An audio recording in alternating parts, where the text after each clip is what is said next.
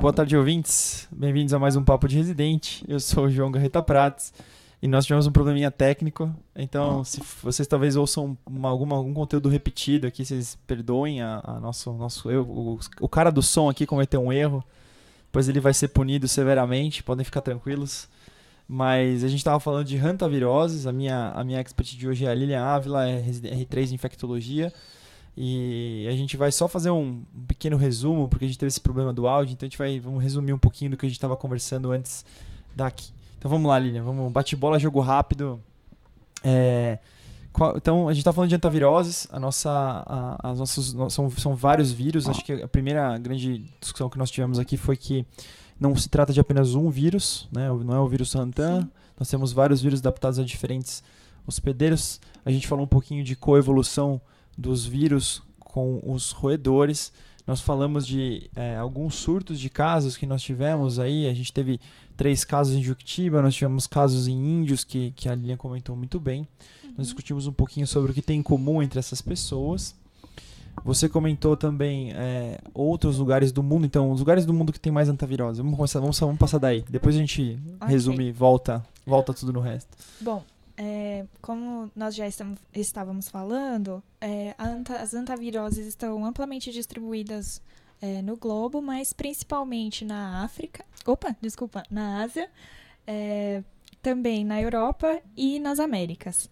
A gente sabe que anualmente ocorrem cerca de 150 mil a 200 mil casos é, por ano em todo o mundo, sendo que desses 70 a 90% deles ocorrem na China. Então corresponde a à principal que, parcela. Que a China, né? Nossa, é, quando você falou 200 mil casos, me chamou bastante atenção. Um número bem grande de casos. Não esperava que tivesse tantos casos de antaviroses. Acho que nem é uma coisa que a gente considera tanto, nossa, 200 mil casos na China, né? E aí você comentou um pouco, dos, antes um pouquinho disso, dos países escandinavos e tudo mais. Isso. O que, que, tem a ver, né? É uma pergunta muito boa, né? Esses, todas essas populações, daí a gente foi essa partir do pressuposto que, na verdade, não, não é só um vírus, não é só um roedor, né? São vários roedores, vários vírus. Uhum. E você comentou um pouquinho dos outros animais, né? Que também podem ter alguma Isso. relação. Então a gente sabe atualmente que alguns outros animais também podem ser reservatórios do vírus. Então, mais é, recentemente foram descritos vírus é, em morcegos e também em muscaranhos e em alguns outros é, de forma anedótica, né? Ainda não se sabe muito bem é, o que acontece, como que, como que acontece. Mas a gente sabe que os roedores não são os únicos reservatórios, mas eles ainda são os principais para os vírus, para os tanto para Hantan quanto para os outros, né, que são conhecidos. Muito bem. E aí daí a gente estava falando um pouquinho mais sobre essa distribuição mundial e outras coisas. Isso. Na Europa, então, como a gente já tinha falado, principalmente na Finlândia, na Suécia e na Noruega, né, que são países escandinavos, é, na, nos Balcãs, a Eslovênia e a Croácia são países em que há ocorrência importante, e outros países são a França, a Alemanha e a Grécia. Lembrando que em 2012 a Alemanha é, teve um surto bem importante, com um pico de número de casos, em que foram descritos em pelo menos três regiões ali que são próximas à Suíça e que alarmou um pouco os alemães, porque provavelmente eles não estavam acostumados a ver tantos casos de antavirose. E né? bem surpreendente mesmo, né? A gente está falando de populações tão diferentes. A Alemanha com certeza não estava esperando por isso, sabendo que a maior parte dos casos está na China, né? Uhum. Olha que países diferentes, né? Com epidemiologias tão diferentes. Sim. E aí, é, em relação aos outros países, é, as Américas são, com certeza, países é, ou desculpa, um continente onde a ocorrência das antaviroses é importante, principalmente aqui na América do Sul. Na América do Norte, a gente sabe que ocorrem casos esporádicos, tanto no, é, nos Estados Unidos quanto no Canadá. No México, há poucos estudos de soroprevalência, alguns em animais, mas nunca foi é, confirmado nenhum caso lá. Na América Central, a gente sabe é, da ocorrência no Panamá e no Caribe, mas também de forma esporádica. Mas aqui na América do Sul é mais importante a ocorrência em surtos, que é o mais comum, né? Então, na Argentina, Em geral, a gente é, tem alguns relatos de surtos ligados a regiões agrícolas, de plantações de grãos em larga escala. E nessa, na Argentina, a taxa máxima que foi descrita de letalidade é, até hoje foi de 23,3%. Que é uma, uma, uma cada quatro, praticamente, uma alta é, mortalidade. Bem alta. E mesmo assim, não é a mortalidade, a taxa de letalidade mais alta. Né? No Chile, é, principalmente no sul do país, é, também relacionado a atividades agrícolas ou atividades florestais, tem uma taxa de letalidade que varia entre 40% a 70%. Nossa, 70%. Extremamente, extremamente elevada.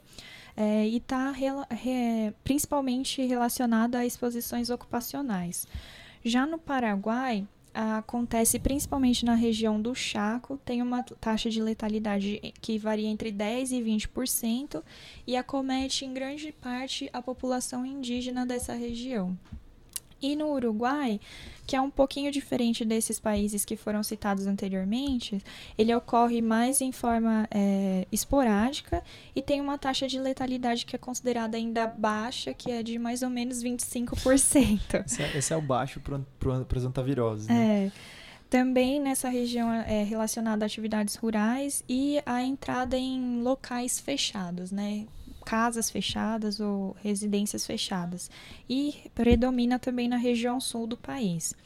Tem alguns estudos de soroprevalência ao, ao redor do mundo, né, que não estão necessariamente é, relacionados a altas taxas de ocorrência da doença, mas que acho que é, ressaltam quanto é importante essa interação do, do do homem com o roedor, né? No Chile, a soroprevalência varia entre 1,9% e 7,5%, que é considerado baixo, né? No Panamá, Paraguai e Argentina, alguns dados conjuntos relatam de 15% a 60% de soroprevalência, então parece que tem uma circulação viral mais elevada. Quer falar que estudos de soroprevalência para uma doença aguda bem letal é até, é até difícil de saber, né? Porque não são tão confiáveis, né? O cara morre Sim. muito rápido.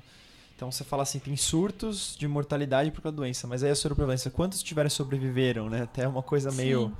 A gente não é consegue difícil, né? fazer essa correlação, né? É, é um pouco difícil. É, nos Estados Unidos, há pouquíssimos dados, né? Na região de Four Corners, que foi aquela região que eu citei no início, onde foi descrito pela primeira vez, é, aproximadamente de 1% a, sobre, a soroprevalência. E estima-se que no resto do país seja menor que 0,1%.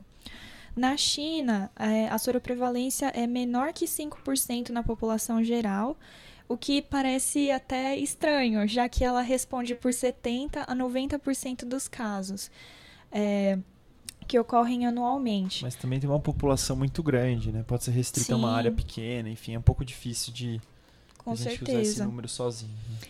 É, já na Alemanha, um estudo específico que foi feito entre trabalhadores florestais detectou uma taxa de uma soroprevalência de 8,2% em homens e de 15,6% em mulheres. Então, numa população específica, pequena, mas uma soroprevalência considerável. Interessante essa diferença entre homens e mulheres, talvez tenha a ver com os hábitos, né, naquela Sim, região. Também. Os hábitos mais agrícolas, trabalhos diferentes. Em geral, é, é uma doença que acomete mais homens mesmo, principalmente ocupacional, e nas mulheres está muito mais relacionada aí sem nenhum sexismo, mas porque realmente é cultural muito mais relacionada à atividade da limpeza do, do, domicílio e da área ao redor da casa. Perfeito.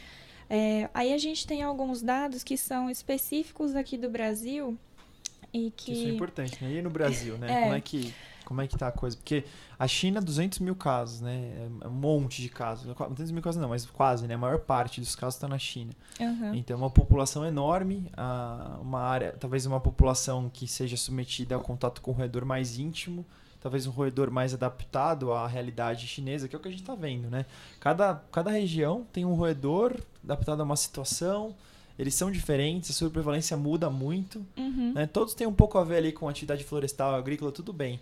Mas, de um modo geral, é bem interessante como a doença é bem diferente em cada lugar. Não dá para falar que tem. Talvez a gente deva falar em antavirose de tal região, antavirose de tal região, é. antavirose da Argentina, antavirose do Brasil, antavirose da China. Que são coisas diferentes que apesar de ter roedor e ser humano no meio, são atividades absolutamente diferentes, né? É, a gente sabe que cada vírus é, causa mais um tipo de manifestação, daquelas, daquelas é, síndromes, síndromes clínicas que a gente descreveu no início, né? Tanto a cardiopulmonar quanto a renal, cada um deles acaba gerando uma mais é, mais predominantemente, né?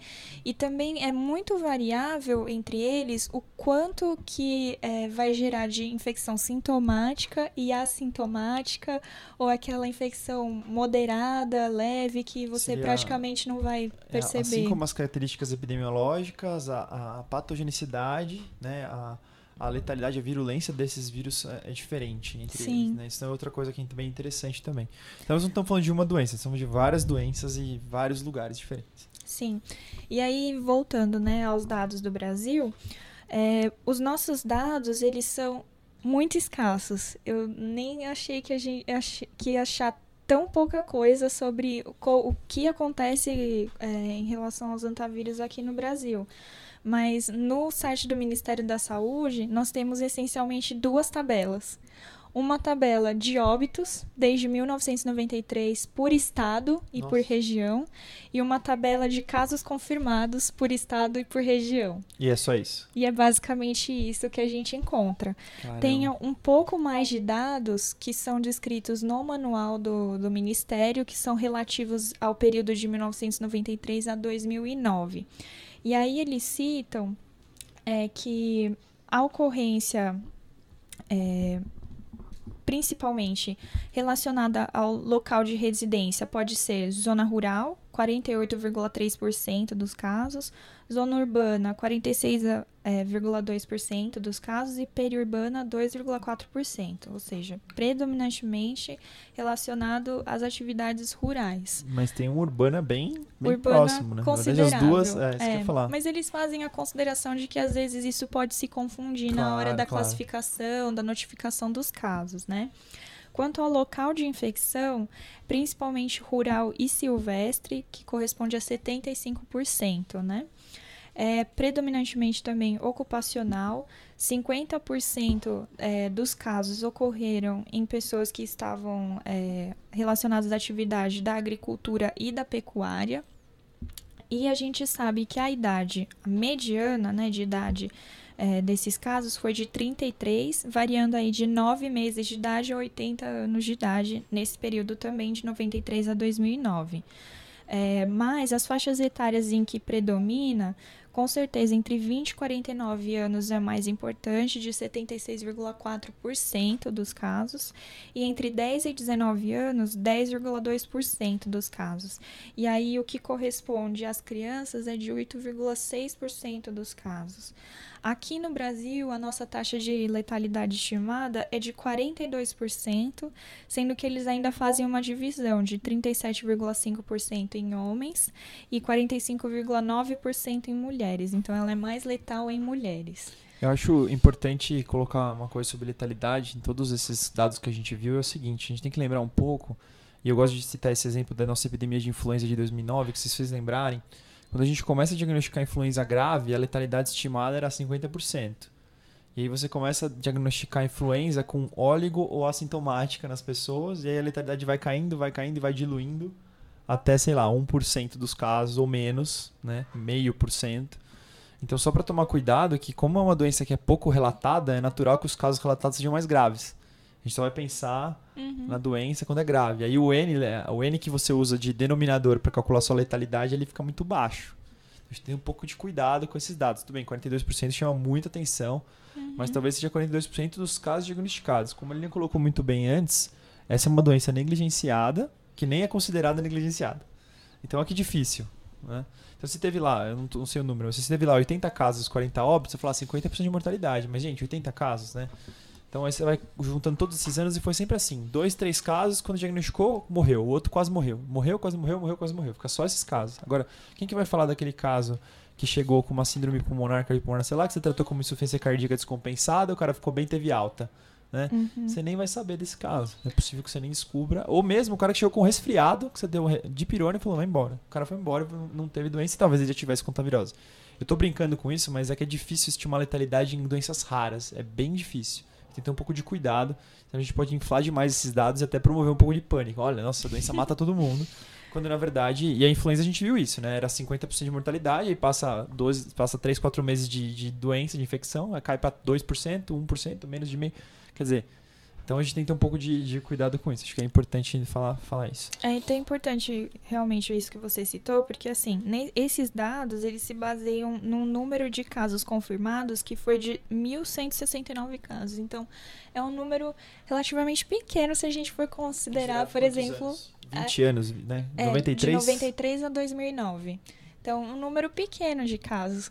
É, até esse é um dos motivos, como a gente já citou, pelos quais é uma doença que fica esquecida, porque o número de casos por ano e por região é relativamente baixo, né? E, inclusive, assim, para a gente dividir onde no Brasil acontece com mais frequência. Então, a gente precisa ficar mais preocupado, principalmente com aqueles pacientes que são provenientes da região centro-oeste, sudeste e sul, que concentram o maior número de casos por ano. É, no Pará, desculpa, no, na região amazônica, há descrição de casos, mas pequeno, pequeno número, quase desprezível. Alguns estados que a descrição desde 93 de apenas um caso confirmado. E na região Nordeste também, bem pequeno número de Talvez casos. os roedores aí da Mata Atlântica não tenham nada a ver com os da, da floresta é, amazônica. Né? Porque tem uma relação entre essa, esses animais, né? Talvez não tenha essa população de roedores, não tem o bambu que você comentou. Então, só essa, talvez essa mudança de ambiente aí Sim, seja. com certeza. Porque a gente sabe que é, esses roedores predominam na ecorregião do, cer do Cerrado e no, no bioma da Mata Atlântica. Então, então vai ter menos realmente na, na região norte do país, né? Uhum. A gente sabe que casos é, não foram notificados em alguns estados, correspondem a 11 estados da União, né? Então, no Acre, Roraima, Amapá, Tocantins, nenhum caso confirmado. Piauí, Ceará, Paraíba, Pernambuco, Sergipe e Alagoas também, sem casos.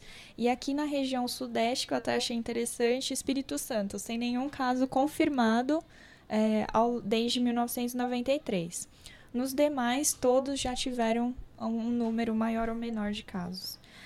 É, e aí, só um, um, último comentário, né? Que aqui no, no nosso manual eles fazem uma consideração de a gente sempre levar em consideração realmente a ocupação dos pacientes, é, porque a descrição maior é entre aqueles que têm alguma atividade, como já dito, é, agropecuária. E lembrar, veterinários, fazendeiros, agrônomos, qualquer pessoa que trabalhe próximo à região da mata, é Acho importante, que é importante lembrar. A, a, a, região de residência parece que não é tão importante, mas onde ele exerce sua atividade Sim. importa bastante. Então ele pode morar num centro urbano, pode morar em São Paulo, mas ele trabalha treinado ambiente rural, né? Acho que isso é uma outra coisa importante. Ou área de desmatamento. Sim. Essas coisas que a gente comentou antes. E uma coisa que. Última coisa que eu vou citar a respeito Desculpa, só um, disso. Rapidinho. E jovem, economicamente ativo e mais homem do que mulher, né? Foi o que a gente chegou até aqui. Então, com adultos certeza. jovens com. Realmente, síndrome cardiopulmonar em adultos jovens é uma coisa estranha, né? Já é uma coisa que não é padrão, uma insuficiência cardíaca aguda num paciente jovem é uma coisa bem estranha, não é o que a gente está habituado a ver, né? Aí se ele for é, morar, é, trabalhar em, em agropecuária, trabalhar em região rural, talvez seja um paciente para a gente considerar essa possibilidade, né? Uma uhum. coisa aguda, insuficiência cardíaca e tal. Então, jovem, bem interessante essa, essa população nossa. Quem está mais exposto ao redor, talvez, né? E aí a última situação que eu quero só lembrar, que é uma coisa que é pouco frequente a gente perguntar para qualquer paciente, né? Mesmo que naqueles em que a gente não suspeita de antavirose, mas...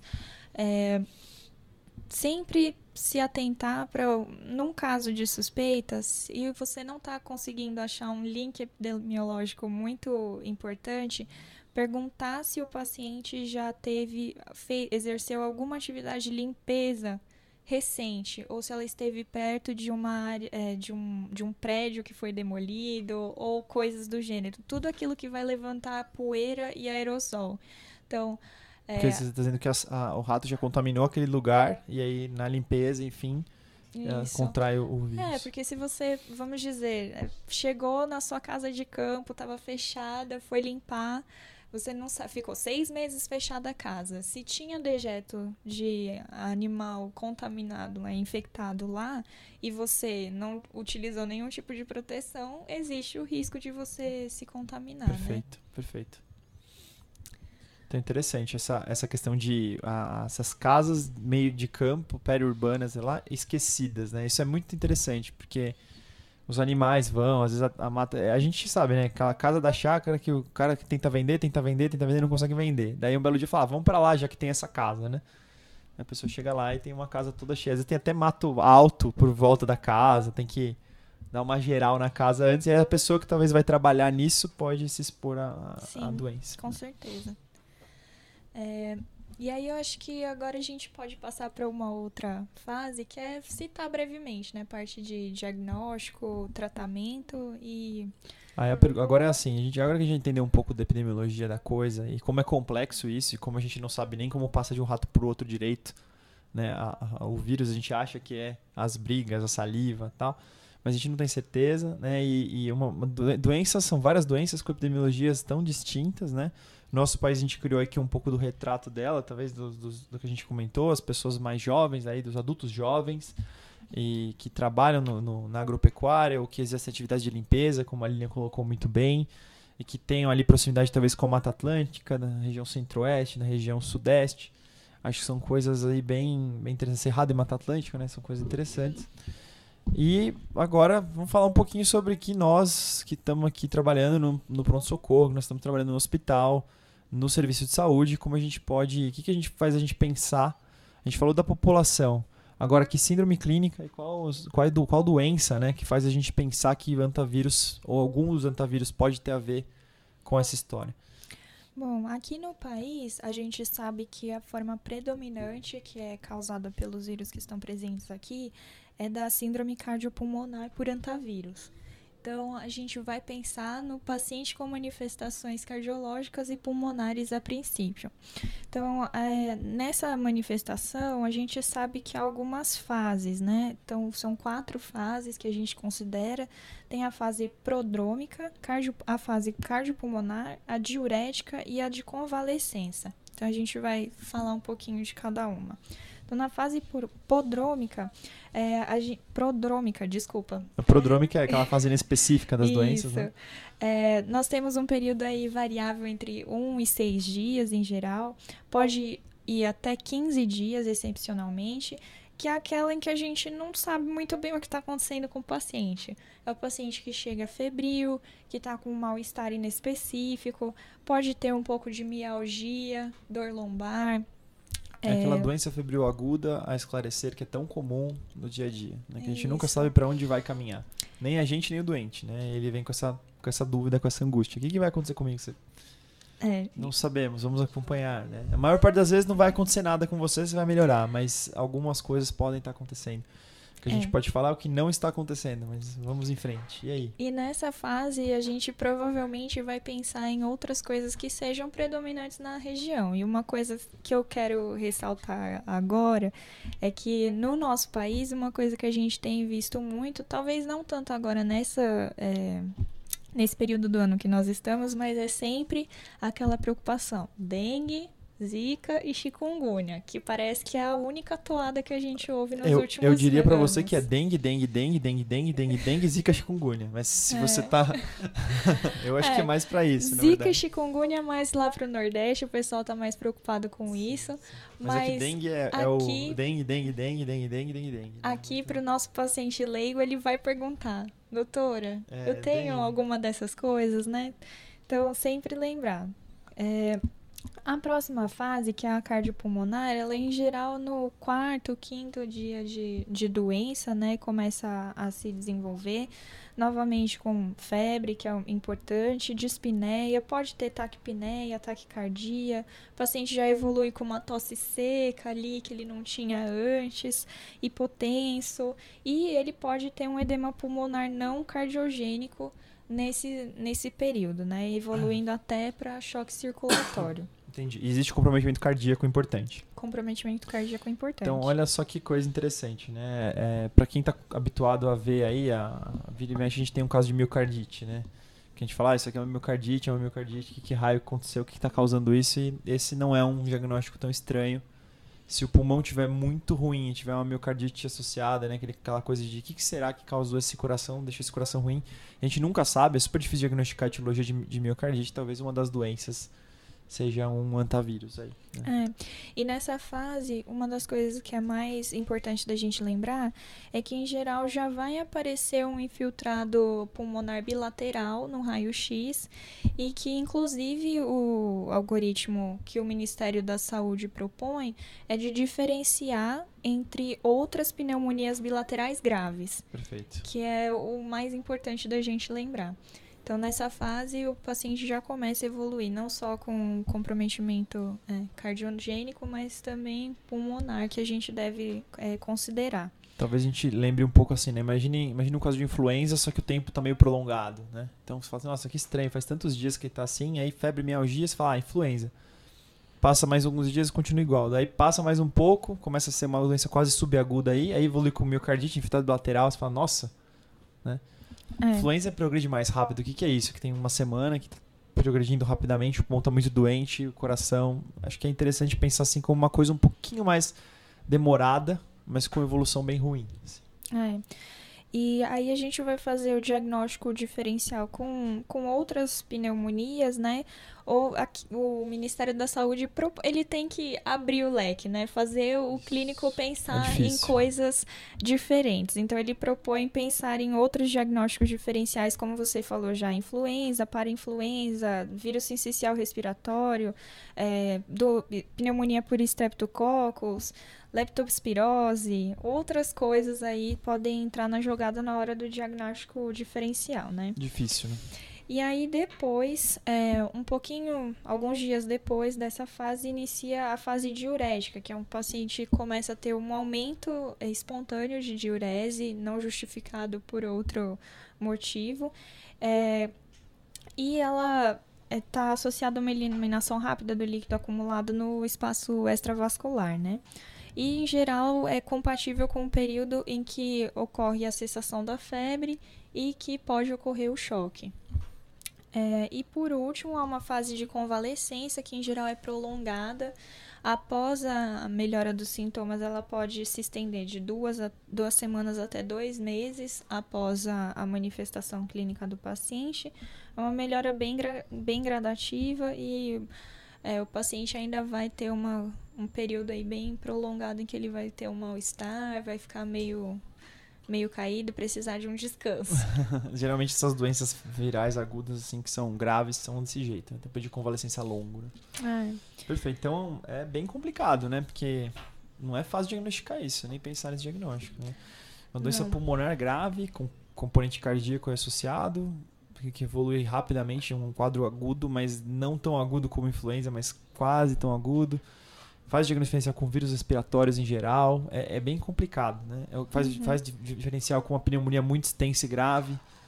Bem complicado, não é nada fácil de diagnosticar. Né? Acho que é, mas é uma consideração a ter quando você tem métodos diagnósticos disponíveis que são negativos, por exemplo. Você fala assim, ah, tô procurando o que, que é, o que, que é. Ah, meu painel viral é negativo não parece pneumonia, o cara não está melhorando, tem um quadro mais arrastado, né? De repente uhum. seja um, momento de você começar a considerar essas possibilidades. Lembrando que é, as febres hemorrágicas, aí, uma delas que você colocou, a leptospirose, é, ela pode ter um quadro pulmonar. A gente sabe que hemorragia alveolar é uma das causas de morte em, em lepto, né? talvez por isso que ela esteja aqui, infiltrado bilateral, hipoxemia grave. Que tem, a lepto também tem esse período prodrômico, né? então talvez acho que por isso que seja um grande diagnóstico diferencial aí. Pródromo, daí segue um quadro grave. Né? Mas a leptospirose a gente espera mais, no Brasil pelo menos, né, como você falou, existe, existe uma febre hemorrágica com, com síndrome renal por antavirose, né, mas aqui no Brasil a gente vê mais a síndrome cardiopulmonar. É. Então você esperaria que a, que a lepto fosse mais parecida com a primeira, né? Com a febre hemorrágica, com doença renal e com doença hepática, no caso da, da lepto, né? Uhum. Então mais parecida com as síndromes febris icterohemorrágicas, né?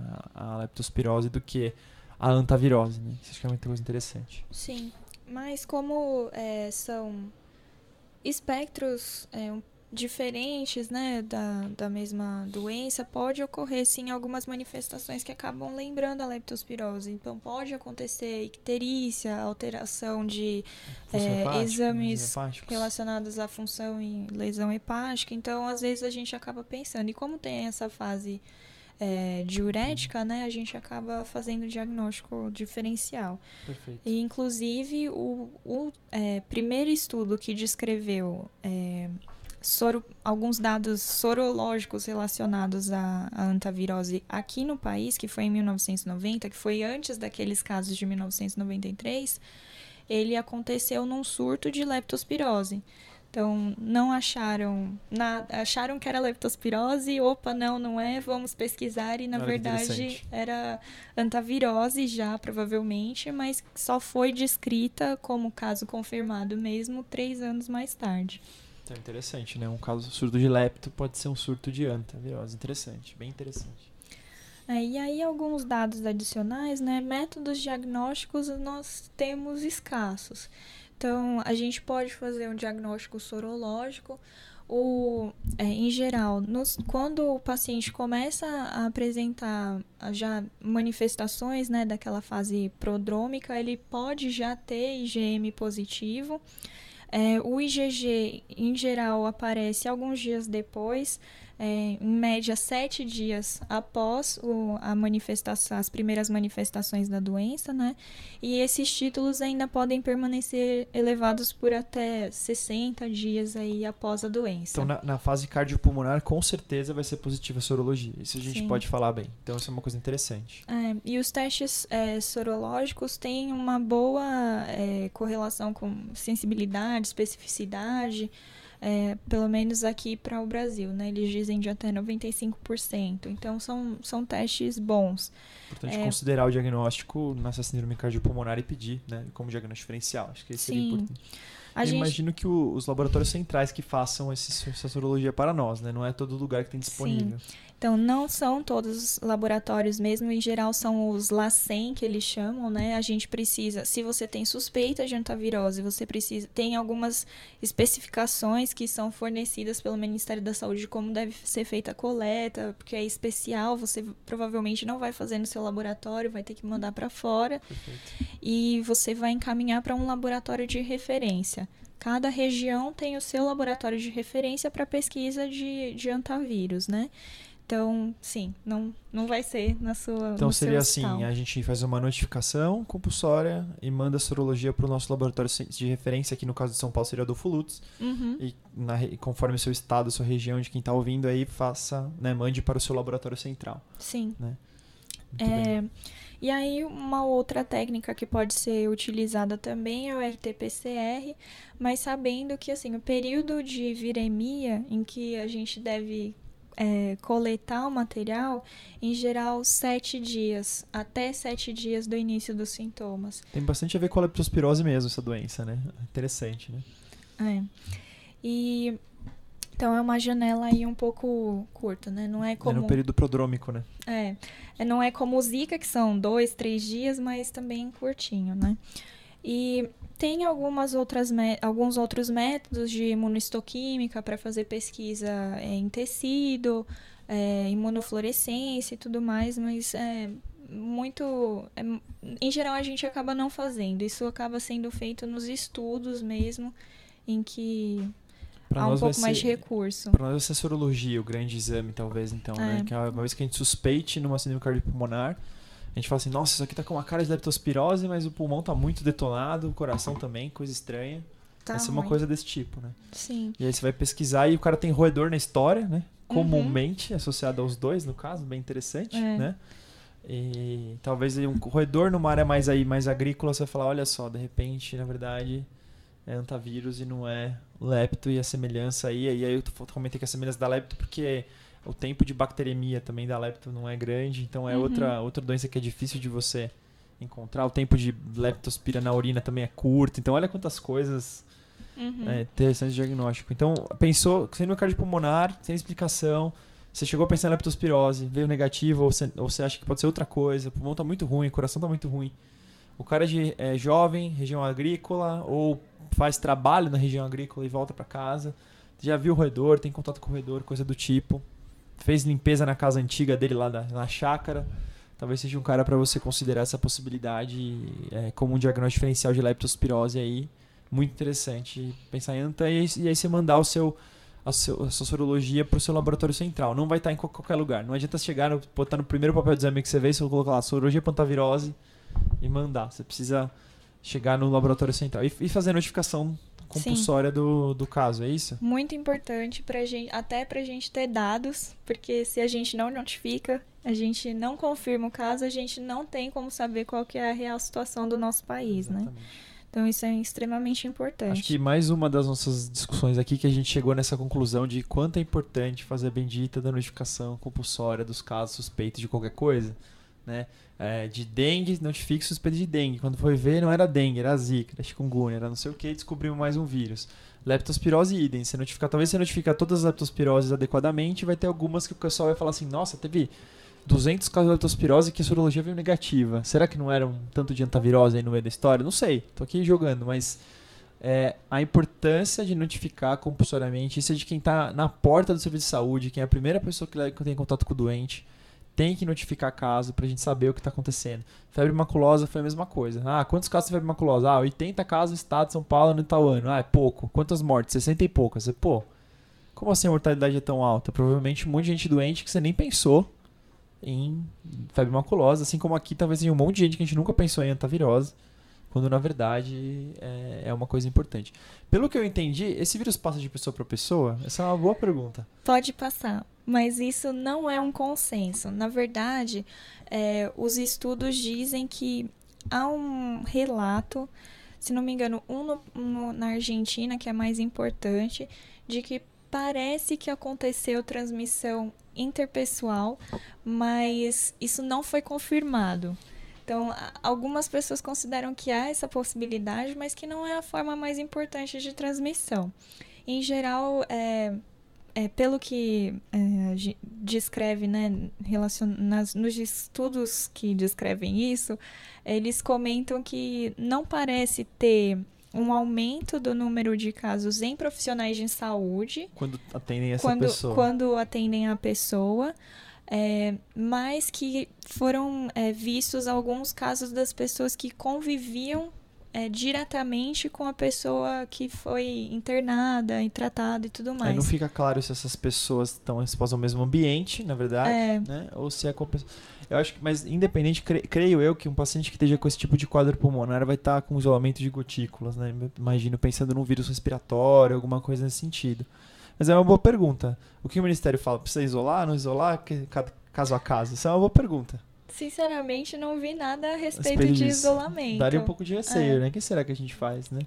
Provavelmente a gente coloque em isolamento para gotículas até que, né? Porque a gente vai ter talvez um delay grande aí nessa pensando no tratamento, no diagnóstico dessa doença, né?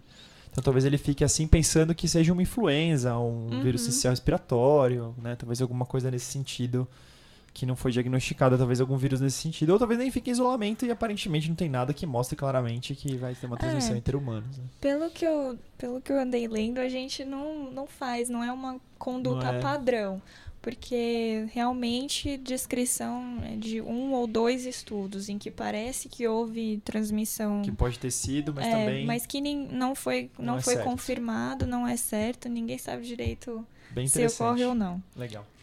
E a última comentário em relação ao tratamento, como já deve ter ficado bastante óbvio. como a gente não, não, falou várias vezes de tratamento empírico, não falou quando começar é. e tal, deve ser porque não deve ter nada muito bom pra gente tratar, né? Na verdade, nós não temos nada, nada para tratar. Nada, nada. Então, o que você vai fazer? Manejar sintoma, fazer uso suporte. de sintomáticos, suporte para o paciente, dependendo do acometimento dele. Então... Tem uma boa UTI, né? É. Tem uma boa, um bom suporte clínico em geral, suporte de ventilação, é, hemodinâmica, etc, etc, etc. E a gente também não tem muita perspectiva aí, nem de estudos com, com novas drogas, nem de vacinas, nem de nada. É Mas que a gente doença... não saiba nem a epidemiologia real dela no país ainda, né? Acho que é um é. pouco difícil, né? Por essa questão de ser negligenciada. Acho que eventualmente ela se torna importante uma vez que a gente começa a ter vários surtos, aí todo mundo vai achar importante, né? É. É, algumas, algumas vezes a gente estuda aqui no Brasil, é, a gente vê a epidemiologia de algumas doenças e tal, e a gente olha os fatos uh, históricos recentes, né? Olha qual quantas doenças que tem chance de fazerem, fazer grandes epidemias no Brasil. Né? Ele está esperando a próxima, porque a gente teve Zika que explodiu. A gente teve chikungunya com um número absolutamente anormal dos casos. A gente teve influenza. eh, Quer dizer, daqui a pouco, né? é, tá, tem todo o circo montado para ter alguma coisa assim, né? Uhum. Sorte nossa que essa, que essa que a ecoepidemiologia dessa doença fala assim, não é tão fácil, não tem tanto roedor em contato com gente assim, não é tão comum, né? não vai ser tão fácil pegar esse- essa infecção, né? Acho que é isso que nos deixa um pouco mais tranquilos, porque com certeza se tivesse começasse a ter não sei quantos mil óbitos em tal lugar por alguma doença estranha, a gente acaba achando esse esse bicho lá, né? E a gente falou o ciclo do bambu, do, do, do roedor, né? Hoje em dia eu imagino que se você for perguntar para as pessoas que vivem num centro urbano grande, quantos ratos que elas viram nos últimos meses, né? Provavelmente muito poucos, né? As coisas mudam, né? Ao passo que é, a- as pessoas que vão para, quando as pessoas vão para a chácara, limpam a chácara, é, veja como é, não, não, não acredito que seja uma doença que é como o mosquito que transmite zika para todo mundo, que a gente se pica 200 mil vezes, 200 mil picadas e não, não tem como evitar praticamente ser picado por um mosquito na vida, né? Uhum. Agora, em relação a essa epidemiologia diferente, talvez isso que esteja salvando a gente de ter tanto caso de antavirose. Independente disso, acho que cabe nós, né, clínicos, na porta do, do hospital, né, desde do primeiro, do, do primeiro atendimento ao paciente, suspeitar de uma doença infecciosa e ter um pouquinho daquela curiosidade falando assim, olha, talvez seja uma doença que ninguém descreveu ainda, porque ninguém notificou, ninguém se prontificou a, a- a correr atrás desse caso, entender o que está acontecendo.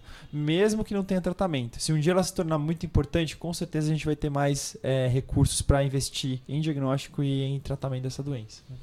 Sim, com certeza. É, eu acho que a gente não tem muito, mais mais, que- acrescentado que isso, né? Com certeza é uma doença que a gente sabe muito mais sobre ecoepidemiologia, do- mas mesmo assim a gente ainda não Mesmo sabe muita saber, é. coisa. Mesmo sem saber se o rato passa para outro rato como, não está muito claro. Né? É, a gente sabe muito, mas ainda sabe pouco, apesar do, do tanto que já é conhecido, né? E realmente acho que a gente precisa. O intuito de trazer essa discussão não era esgotar o assunto, porque eu acho que é um assunto inesgotável pela quantidade de vírus que tem, de, de né? reservatório que tem, o, o local onde ele pode, é, onde as pessoas podem entrar em contato. Mas é de ressaltar que a gente tem que lembrar que existe, principalmente nós infectologistas, porque quando o caldo entornar, vão vir perguntar pra gente. Alguém da, da plateia quer fazer algum comentário? Eu queria fazer uma pergunta, assim. É, queria saber se tem estabelecido mais ou menos uma média de quanto tempo que tem o período de incubação da doença.